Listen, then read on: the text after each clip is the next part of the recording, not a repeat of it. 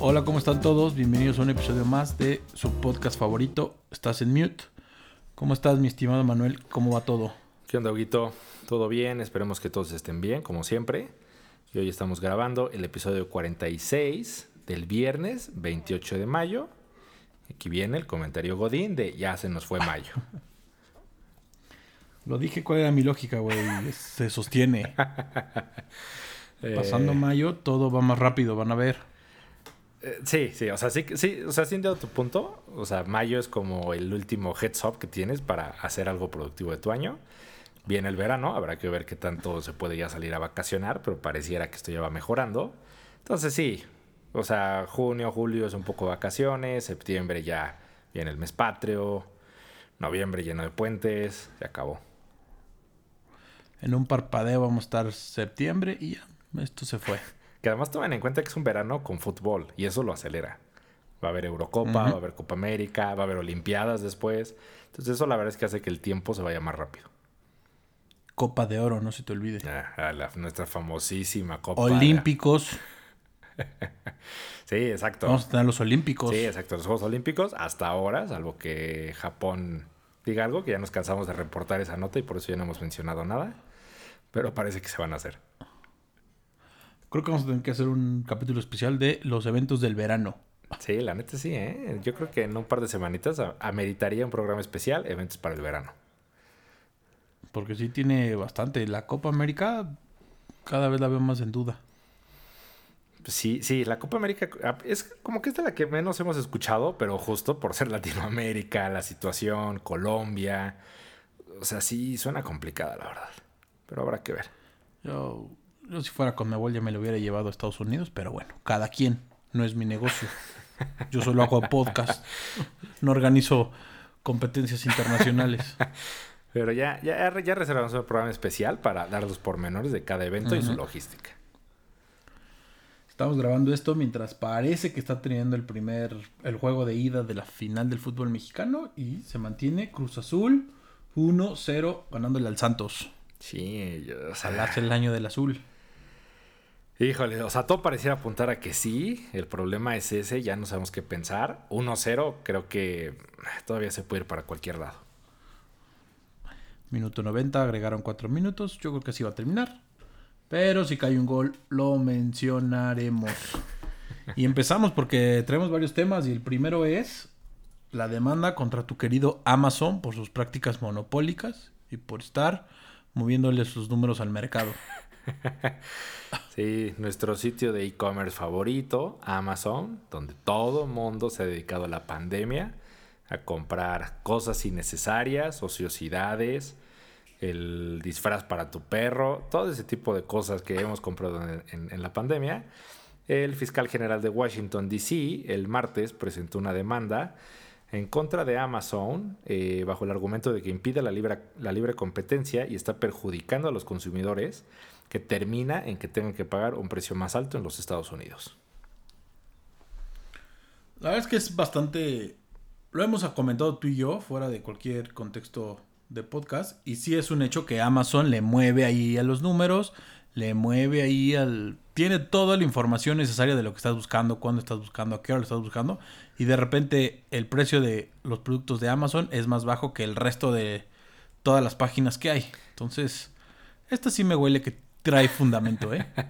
Sí, exacto. Y que el antecedente de todo esto es que desde el año pasado, 2020, la Cámara de Representantes eh, realizó una investigación, que es una investigación que duró 16 meses, contra, pues básicamente los gigantes tecnológicos, que es Apple, Amazon, eh, Google, Facebook, para determinar si estaban cayendo en prácticas monopólicas. Y aparentemente, como consecuencia de esa investigación, es que el, general de- el fiscal general de Washington presenta esta, esta demanda.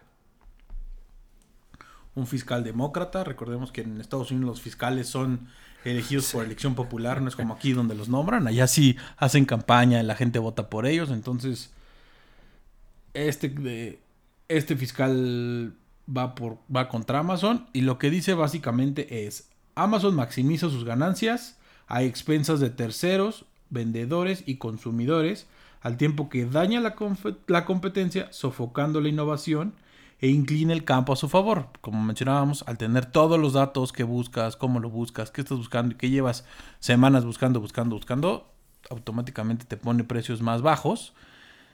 Y trae ahí un tema de el resto de las compras que haces en Amazon o el resto de los productos que se anuncian en Amazon. No solo es lo que vende Amazon, sino todo lo que tú como usuario puedes también vender en Amazon. Exacto. El primero de los puntos es como tú dices, toda la información que de alguna forma tú obtienes y que si tú eres un tercero que decide vender en Amazon, como Amazon procesa toda esa información, ellos van a entender cómo funciona tu negocio, cuál es tu margen de ganancia, eh, qué tipo de producto prefiere el consumidor y eventualmente solo pueden usar para destruirte a ti y sacarte del mercado. Y el otro punto, que aparentemente es como el requisito que frontalmente está atacando, en este caso el fiscal general, Dice que dentro de los requisitos para vendedores terceros que quieran vender en la plataforma, les dice que no pueden ofrecer el mismo producto en otros sitios de internet en precio más bajo. Entonces, si tú eres un vendedor y dices, ok, quiero vender en Amazon, en Mercado Libre, en eBay, etcétera, si Amazon detecta que tu producto de repente tienes una oferta en eBay y no le diste esa misma oferta a Amazon, te puede sacar de su e-commerce o te obliga a que tú des al menos esa misma oferta. Y esto es importante porque Amazon en nivel Estados Unidos ya maneja entre el 50, entre el 60 y el 70% de todas las compras que se realizan en línea o todo el e-commerce pasa por Amazon. La verdad es que durante la pandemia todo el mundo se dedicó a ser más rico y más millonario el señor Jeff Bezos. Y Amazon, pues la verdad es que está aprovechando eso, está invirtiendo en infraestructura, ya en algún capítulo lo mencionamos. Tiene más aviones y más infraestructura que el propio departamento o el propio servicio postal de Estados Unidos. Tiene más aviones que el Señor de los Cielos en su momento. Entonces tiene capacidad para repartir por todos lados. Sí, y a ver, justamente, creo que un poco lo que dice Amazon, dice, a ver, dice este requisito que yo, que yo menciono, es muy común. Dijo, cualquier empresa lo hace. Y efectivamente, por ejemplo, yo puedo decir que yo sí he escuchado y leído que Walmart hace esto, o que Fresco o La Comer, o todas estas cadenas de autoservicios.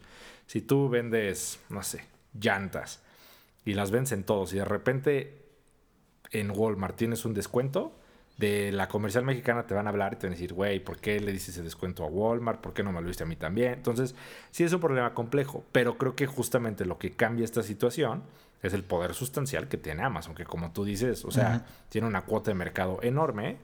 Eh, de lo que yo investigué y encontré, aparentemente creo que el segundo lugar atrás de, de como plataforma de e-commerce es Walmart y creo que tiene como 5%. O sea, sí, no. es como 10 veces más chico y es el segundo.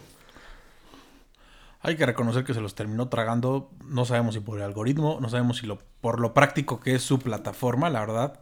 La, la app de Amazon sí es muy accesible, sí es muy fácil de, de comprar y en cualquier momento le das y en tres segundos ya lo tienes confirmar compra y listo, ya está, ya se te hizo el cargo y te llega al día siguiente. Si es, si en México con la infraestructura que tenemos y los canales de distribución que tiene es rápido, ahora imagínate Estados Unidos donde controla toda su distribución de pe a pa. Exactamente, y como dices, o sea, creo que es toda la experiencia, o sea, cómo compras y te llega, como dices, al día siguiente o máximo dos días. O sea, sí te llega en tres segundos. Y en la pandemia ya lo vimos, o sea, muchísimas empresas pues, se vieron en la necesidad de decir, tengo que cerrar mis establecimientos, voy a tener que entrar al e-commerce.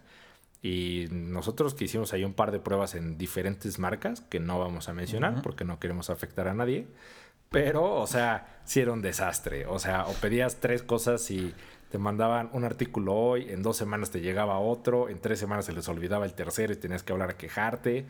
Y se habla de que fue eso, o sea, porque logísticamente es muy complicado hacer lo que hace Amazon, que parecería muy fácil, de, ah, compras, lo mandas por paquetería y se entrega. Dicen que a nivel logístico de una compañía es muy complejo, donde tienes tus, tus almacenes, cómo es que tienes tu servicio de mensajería, ya lo hemos también mencionado aquí, o sea, ya al día de hoy no solamente es un, servicio especializado de mensajería, o sea, llega un señor en su, en su coche, en su Jetta, el que sea que traiga, y trae lleno de paquetes en el, asiento de atrás y te entrega. Aquí en mi fraccionamiento es un chavito en un BMW negro. te lo juro, güey. Ha de gastar más en gasolina. En serie 1. Y no entiendo cómo lo hace, pero él es el que reparte luego muchas cosas de Amazon. Y trae su serie uno negro, todo lleno de paquetes de Amazon. Está cañón. Eso está cañón. Pero es el tipo de cosas que está haciendo Amazon, que está acercándose a esa gente. Y no me imagino, no sé cómo está la estructura, porque también esa es otra bronca que tuvo Amazon en Estados Unidos, al menos el año pasado, de broncas laborales, donde estaban viendo la forma de meter un sindicato. Al final le aumentaron el sueldo a todos los empleados y eso evitó, entiendo, un problema sindical. Pero es eso, se está acercando con mucha gente y muchos canales de distribución para que el producto sí o sí te llegue en el tiempo que ellos están programando. Sí, que de hecho justo como eso, como parte de este, de este tema del sindicato y de pues un poco el trato que se le da, no hablamos del corporativo, pero sí de la gente justo de a pie, o sea, o todos los, los mensajeros o toda la parte de almacenes, dicen que sí es muy fuerte la presión. Y hubo hasta artículos de mensajeros que andan en sus camioncitos que dijeron que la cuota de cuántos paquetes deben entregar al día es tan alta que no tienen ni tiempo de ir al baño y que, o sea, se comprobó y lo declararon que es cierto, que hay conductores que llevan una botella donde hacen pipí porque ni siquiera se pueden bajar a un baño. Que está cabrón. Uy, pues ustedes saben, limpien sus productos antes. Acuérdense de su botecito de Lysol. sí, con COVID o sin COVID ustedes sigan echando Lysol. No está de más.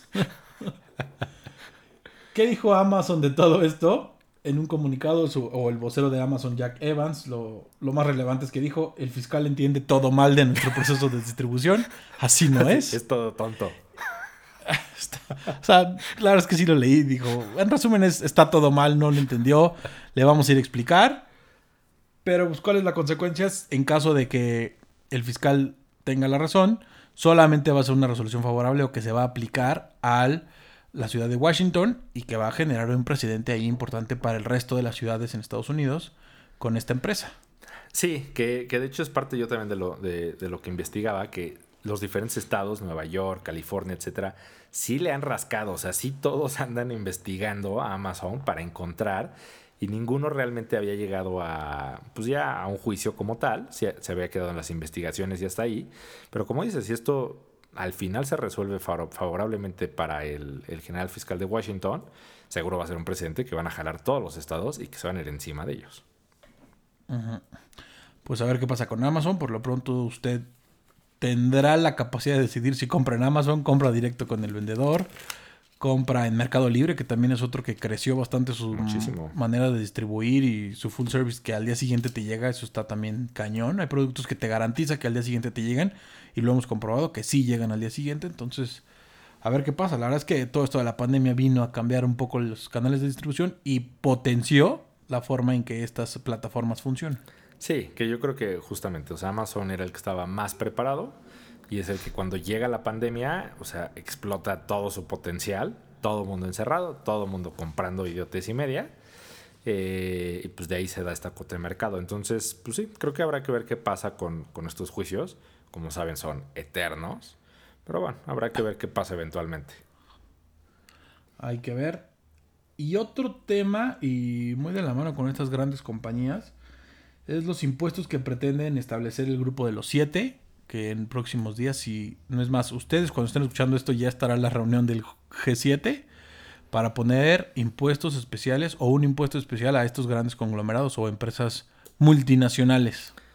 Sí, el G7, que son básicamente las, los siete principales poderes económicos, que está conformado por Alemania, Canadá, Estados Unidos, Francia, Italia, Japón y Reino Unido. Eh, lo que están haciendo en estas reuniones que están transcurriendo en estos días es acordar un impuesto eh, para empresas multinacionales que tenga una base mínima idéntica en todos los países y que se está hablando de que sea una tasa del 15% para todas las empresas. Francia fue el país que lo propuso, Estados Unidos estaba queriendo que fuera, que fuera más al final lograron un consenso que fuera el 15%. Parece que hoy, justo cuando ustedes están escuchando viernes, tienen una reunión virtual, los siete integrantes de este, de este grupo del G7. Y se espera que de aprobarse en junio pase para el grupo del G20, que ahí ya, ahí ya pinta México y nuestro querido presidente. donde, va donde se va a tratar de exponer para que se apruebe por todos. Donde va a volver a contar su chiste de tan cerca de tan cerca de Estados Unidos y tan lejos de Dios, que es el chiste favorito cada que está en un foro internacional. no sé cuál está peor, si ese o el de a, Benito Mussolini le pusieron ah. Benito por Benito Juárez, güey. Ese no sé si ya alguien en, su grupo le dijo, ¿sabes qué, presidente? O sea, no es un, no, es para estar orgullosos. Entonces, yo creo que ya le dijeron, porque ese ya lo dejó de decir. Sí, aparte, nada más se ría. Me los estoy ganando, dice, me estoy llevando el Congreso. Hoy, hoy desperté con una chispa. Me estoy dando todo mi amor en este evento BM. Eh, entonces, bueno, como dices, está este tema de un impuesto base. Que básicamente, ¿cuál es el tema que está surgiendo aquí? Y lo que se dice es, bueno, actualmente, ya lo hemos platicado también, o sea, alrededor del mundo todos los países tienen tasas distintas. ¿Y qué es lo que hacen las empresas? Que por un lado se dedican a veces empresas e incluso gente famosa como Messi, Shakira, que los hemos comentado, generan ciertas estructuras para tener empresas en ciertos países eh, que al final hagan que tu tributación sea mucho menor de lo que debería de ser. Entonces la idea es que si tú tienes un piso parejo entre todos los países, pues las empresas no usen eso o para coaccionar a los gobiernos, porque muchas veces los presionan y le dicen, oye, si tú no me bajas la tasa o me das beneficios fiscales, etcétera, pues me voy al país vecino. Eh, y también para que sea mucho más transparente y se pueda fiscalizar de una mejor forma a estas empresas. Exacto. Y también para que paguen en las ciudades donde operan, porque hacen sus esquemas para decir, yo aquí mi operación es menor, mi base de operaciones centrales está allá, entonces pago impuestos allá donde la tasa es del 10 y evito impuestos del 13. Justo estamos buscando eso, tener un porcentaje parejo de impuesto o una tasa pareja para que todos vayan y digan, donde estés operando, donde estés vas a pagar lo mismo, güey. Así que deja de hacerte, güey, y básicamente paga. Y sí, desde empresas como dices, de futbolistas o gente famosa, hasta los grandes conglomerados como Amazon, Apple, Facebook, Amazon principalmente también. Entonces, o sea, pensemos en empresas que sí operan a nivel global y que es lo que están tratando, evadir impuestos. Sí, y por ejemplo, durante la pandemia lo vimos eh, comprando tenis en el sitio online de Nike. Nike, que es una empresa basada en Oregon, y si tú compras, dices, bueno, a lo mejor me va a llegar o del almacén en México o máximo de Estados Unidos, es lo que se te ocurre. Y en varios pedidos que yo hice, se me hizo raro que los envían, creo que es de Rotterdam, en, Países Bajos. investigando un poco el por qué, en mi tiempo de ocio y de chisme, encontré que lo que hacen es que la mayor cantidad posible de envíos a través de su sitio online, no importa a qué parte del mundo vaya, salen de Rotterdam, porque así es como los facturan en, ese, en esa ciudad tienen ciertos beneficios y exenciones fiscales y pagan muchos menos impuestos de los que tendrían que pagar. Y si lo piensas, es una venta en México, que lo lógico sería que Nike pague impuestos en México y no en Rotterdam. Que pague por lo menos el IVA, aquí el 16%. Exacto, o sea, su IVA, su CR, o sea, bien o mal es una ganancia que está obteniendo Nike sí, 100%. por una venta en México. Entonces, ¿por qué te vas a ir a, a Rotterdam a pagar en Países Bajos el 2% o no sé cuánto sea? Sí, la verdad es que sí está cañón. Al final, no sé, tal vez el usuario se beneficia, tal vez no, pero pues las condiciones no son parejas y crea un mercado de competencia distinto para empresas que sí pagan, que cumplen sus impuestos de manera local, que están pagando aquí, que están haciendo su esfuerzo por cumplir, y llegan aquí y los mandan desde Rotterdam. Así te tarde dos días más. ¿Cuáles dos días? Les vale madre. Gracias a eso se tardaba como dos semanas en llegarte un par de tenis porque venía de Rotterdam. Sí, está, está complicado. A ver qué pasa. La verdad es que el grupo se está reuniendo ahorita, en estos momentos que es viernes eventualmente vamos a tener noticias. Y parece, y eso lo leí ya como muy por encimita al final, que también van a tratar todo el tema de criptomonedas y demás. Entonces, a ver qué dicen. Sí, sí, hay varios temas ahí que quieren, que quieren mover. Eh, como dices, o sea, el más relevante pues, que está haciendo ruido es este. Como dijiste, después seguiría el, el G20. Y aparentemente hay la voluntad de que se llegue a un acuerdo tal vez hacia el verano en 140 países, que eso sí ya sería algo donde ya pondrías a las empresas en aprietos. Eh, y que la primera vez que se empezó a hablar de esto fue en 2013, en una reunión de la OCDE. Y que también estaba leyendo un poco cuáles son las críticas. Y que básicamente la primera crítica decía, bueno, si tú haces eso, los gobiernos se están transformando en monopolios y estás regulando de más el comercio. Dice, porque al final tú tienes que dejar que haya un libre comercio y ese es uno de los factores que los, las empresas tienen para elegir dónde, dónde basan sus empresas. Y como ejemplo pusieron Irlanda, que hace unos años bajó sus impuestos y al día de hoy, es cierto, hay muchísimas empresas basadas en Irlanda por este tema. Entonces dice, al final es también una herramienta de los países para competir, porque si no, ¿dónde dejas ese tipo de países? Nuestro expresidente Salinas fue pionero en esos temas, yéndose, llevándose su fortuna a Irlanda. Él tuvo visión.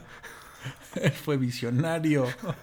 Lo que nos está faltando en estos momentos lo tuvo el señor Salinas. No, la verdad es que sí. Y sí está, es un tema complicado. Al final los gobiernos lo que quieren es que paguen impuestos. No sé. Depende la riqueza, depende la operación, dependen muchos temas que sí hay que valorar. Pero lo que es un hecho es que sí tiene que haber un piso parejo para todos. Tienen que pagar impuestos. Y ni modo, así es la disposición y así es la ley. Cumplan. yo creo justo eso. O sea, creo que el bottom line de esto, o sea, para mí al menos, como yo lo veo, sí es, las empresas tienen que pagar impuestos. O sea, sí sé que es incómodo, todos tenemos que pagar impuestos. No me encanta a mí pagar impuestos, pero bueno, lo tenemos que hacer. Ahora, se usan bien o mal, ese es otro tema y creo que ahí es donde, bueno, nos toca exigir a los gobiernos, votar, hacer valer nuestros derechos, pero es otro rollo. Pero inicialmente sí o sí se tienen que pagar impuestos, digo, al final es parte de la sociedad. Sí, cumplan empresitas o empresotas. Exacto. A ver qué pasa. Y en un punto y aparte, y ya pasando a temas más banales y de poca menos importancia, o más importancia para algunos, depende que de nuestro podcast le guste. Tenemos la noticia que se dio esta semana donde la señorita Belinda le dijo que sí, quiero compartir mi vida contigo al señorito Nodal. Cristian Nodal. Sí, una nota que acaparó nuestras mentes y, y nuestros celulares el día martes el día martes también la tarde, de varios, o sea, de varias personas y en varios grupos, al mismo tiempo me empezaron a llegar mensajes con la foto que subió Cristian Nodal, donde dice, me ha hecho el hombre más feliz del mundo. Y lo que se reporta es que el día lunes en Barcelona, por la noche, en un restaurante llamado Salvaje, Cristian Nodal le propuso matrimonio con un pequeño anillo de 12 quilates con valor de 3 millones de dólares. 3 millones el anillo, más 25 mil dólares que le, 25 mil euros que le costó cerrar el restaurante y llenarlo de pétalos de rosa, porque parece que es un restaurante muy fancy ahorita en Barcelona. El dueño de ese lugar antes era Messi, o de los primeros inversionistas fue Messi, entonces ya se imaginarán la calidad de inversionistas que tiene. no lo conocemos aún en Barcelona. Pero sí, 25 mil euros cerrarlo, acondicionar todo para la propuesta de matrimonio sigo sosteniendo que se gastó demasiado dinero. A ver, o sea, yo creo que, o sea, y solo de ver el anillo, que, que esa fue justo la conversación de todo el mundo el martes, o sea, ese sí es tal cual, o sea, sí es una piedra, o sea, ese se lo avienta a alguien y yo creo que sí puedes descalabrar a una persona con ese anillo. 3 millones de dólares, o sea, estamos hablando de 60 millones de pesos. Es un anillo de una joyería que está en Los Ángeles llamada Angel City Jewelers. Y que de hecho, o sea, en cuanto salió la noticia, esta, esta empresa en Instagram los felicitó y dijo, sí, el anillo es nuestro. Y ahí fue donde se supo cuántos quilates, el valor, etcétera. Pero, o sea, no sé, o sea, sí creo que, o sea, sí entiendo el tema de si amas mucho a una persona, pero 3 millones de dólares sí me parece una locura en, de cualquier forma como lo veas. No tienen como venadito lampareado todavía. Está gastando su dinero ahí. Digo, al final si tiene chingo, le sobra, pues ya, nosotros qué debemos opinar. Lo cierto es que parece que sí, el amor es real entre ellos, sí se van a casar. Belinda en estos momentos está en Barcelona grabando una serie para Netflix, entonces ahí fue a distraerla un poco la atención, proponerle matrimonio y a ver cuánto duran. Parece que ya superaron todas las expectativas de noviazgo. Ahora vamos a las expectativas de matrimonio. que se, sí, y eso fue algo que se hizo viral eh, en esta semana. Un hashtag en, Twitter que decía Quiniela Nodal Belinda.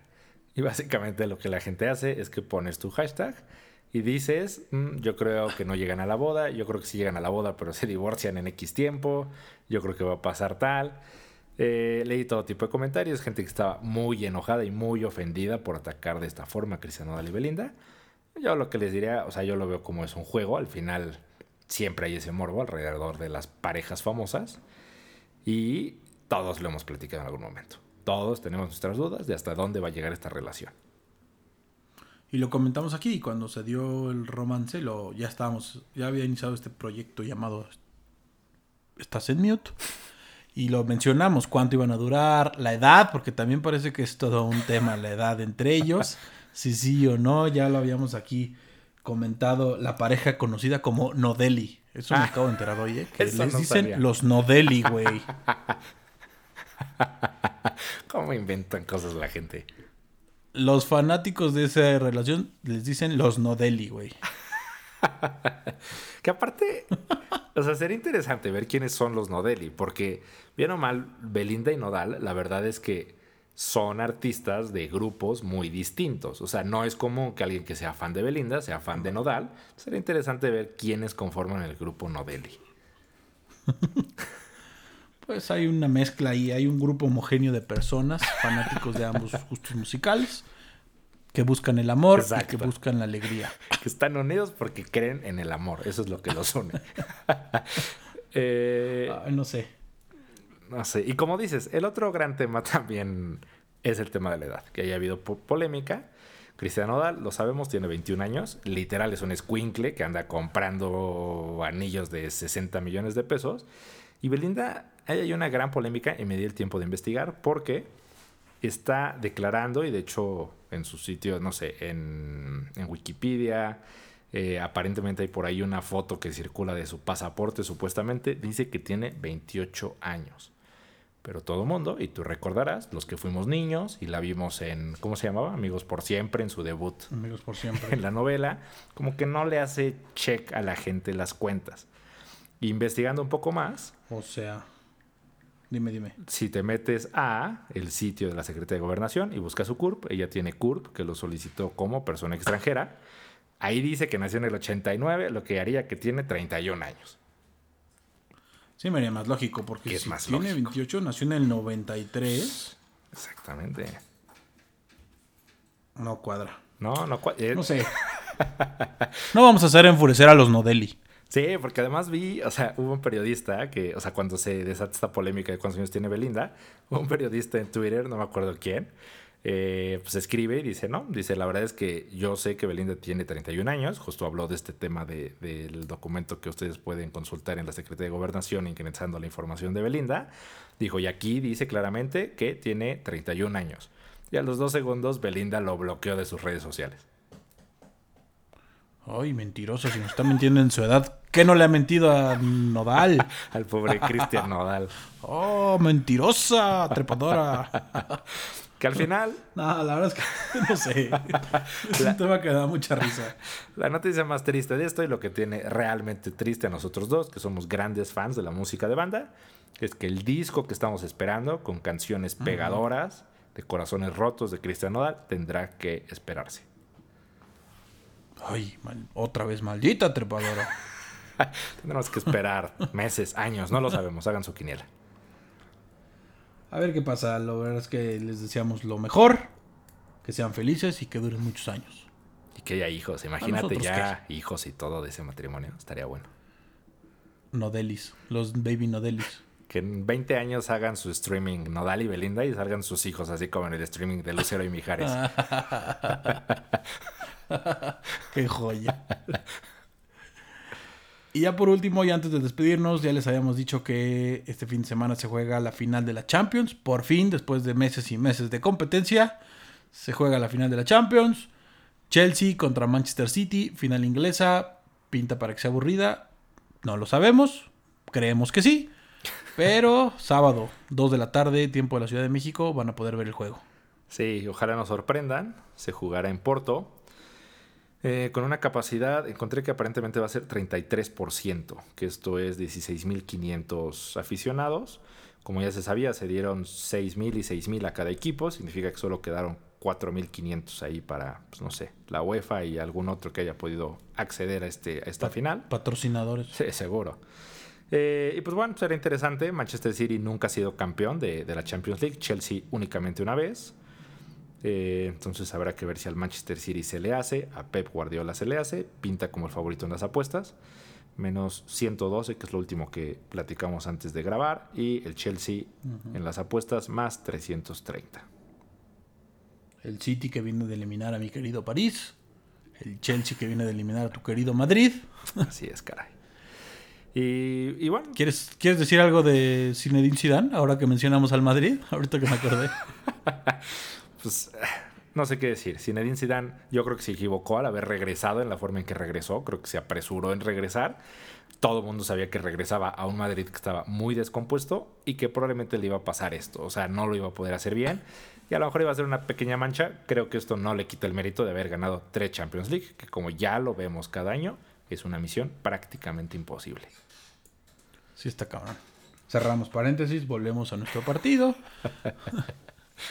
Como ya dijiste, el favorito en las apuestas es del City. Ustedes los pueden ver. La transmisión es 9 de la noche, tiempo de Portugal, 2 de la tarde, tiempo de la Ciudad de México, tiempo del centro del país donde estamos grabando esto.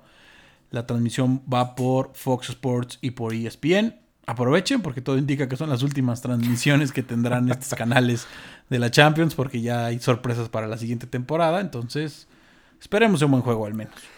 Sí, se habla que Warner Media compró los derechos, entonces todo irá por HBO a partir del próximo año. Eh, y efectivamente, habrá que ver qué pasa. Ojalá sea un buen juego. Se enfrentaron, que fue hace dos, tres semanas en la liga. Y el Chelsea ganó. Ese es un antecedente interesante. Que se enfrentaron hace poco. El Chelsea le gana al Manchester City. Entonces, pues habrá que ver qué tal se juega mañana. Mi pronóstico sería un que gane el Manchester City en tiempo extra van a ser 1-1 y en tiempo extra lo gana el City. Mm, yo, o sea, la verdad no lo puedo esconder. Odio a Pep Guardiola. Quiero que pierda una vez más. Y me gustaría Por su belleza, di. Oh, lo odio porque es guapo. Odio por lo guapo que se ve, así rapadito, su barba, todo. Maldito, con su barba bien perfiladita siempre. eh, espero que gane el Chelsea. Me gustaría que gane el Chelsea. Creo que puede ganar. Creo que está siendo muy subestimado. Ha sido subestimado toda la Champions. El Madrid lo hizo, lo subestimó y lo hizo pedazos. Yo creo que puede pasar lo mismo y el Chelsea se puede coronar. Yo diría que un, un 2-0. Eh, puede ser. ¿Sabes qué sí me gusta? las apuestas que yo veo más seguras en estas, over de tiros de esquina. Siempre están entre 10 y medio 11. Seguro, entre dos ingleses va a haber un chingo de tiros de esquina. Sí, esas son de las ya. Ahorita, que la pienso. Ajá. Va a haber muchísimos tiros de esquina. Más clavados, si le quieren meter ya cosas raras, esa siempre es interesante, la de tiros de esquina. Esa me quedé pensando ahorita entre dos ingleses y todo. Con toda la información basta que dimos, parece que va a haber muchos tiros de esquina. Voy a estarlos contando durante el juego. pues habrá que ver, véanlo, disfrútenlo. Es sábado, hora de la comida. Hay bastante calor ahorita en la Ciudad de México, entonces con una cervecita no sé, en el asador, unos hot dogs, hamburguesas, algo así, se antoja. pues disfruten el juego, la verdad es que pinta para ser algo entretenido, no sabemos si bueno, al menos entretenido. Sí. Y morbo, a ver quién canta y demás. Entonces, yo creo que hasta ahí lo vamos a dejar. Nos guardamos cosas para el próximo martes. Así es, hay bastantes temas, ya seguiremos el próximo martes con ellos y disfruten el fin de semana. Cuídense mucho. Cuídate, Manu. Un abrazo. Cuídense todos. Bye. Chao.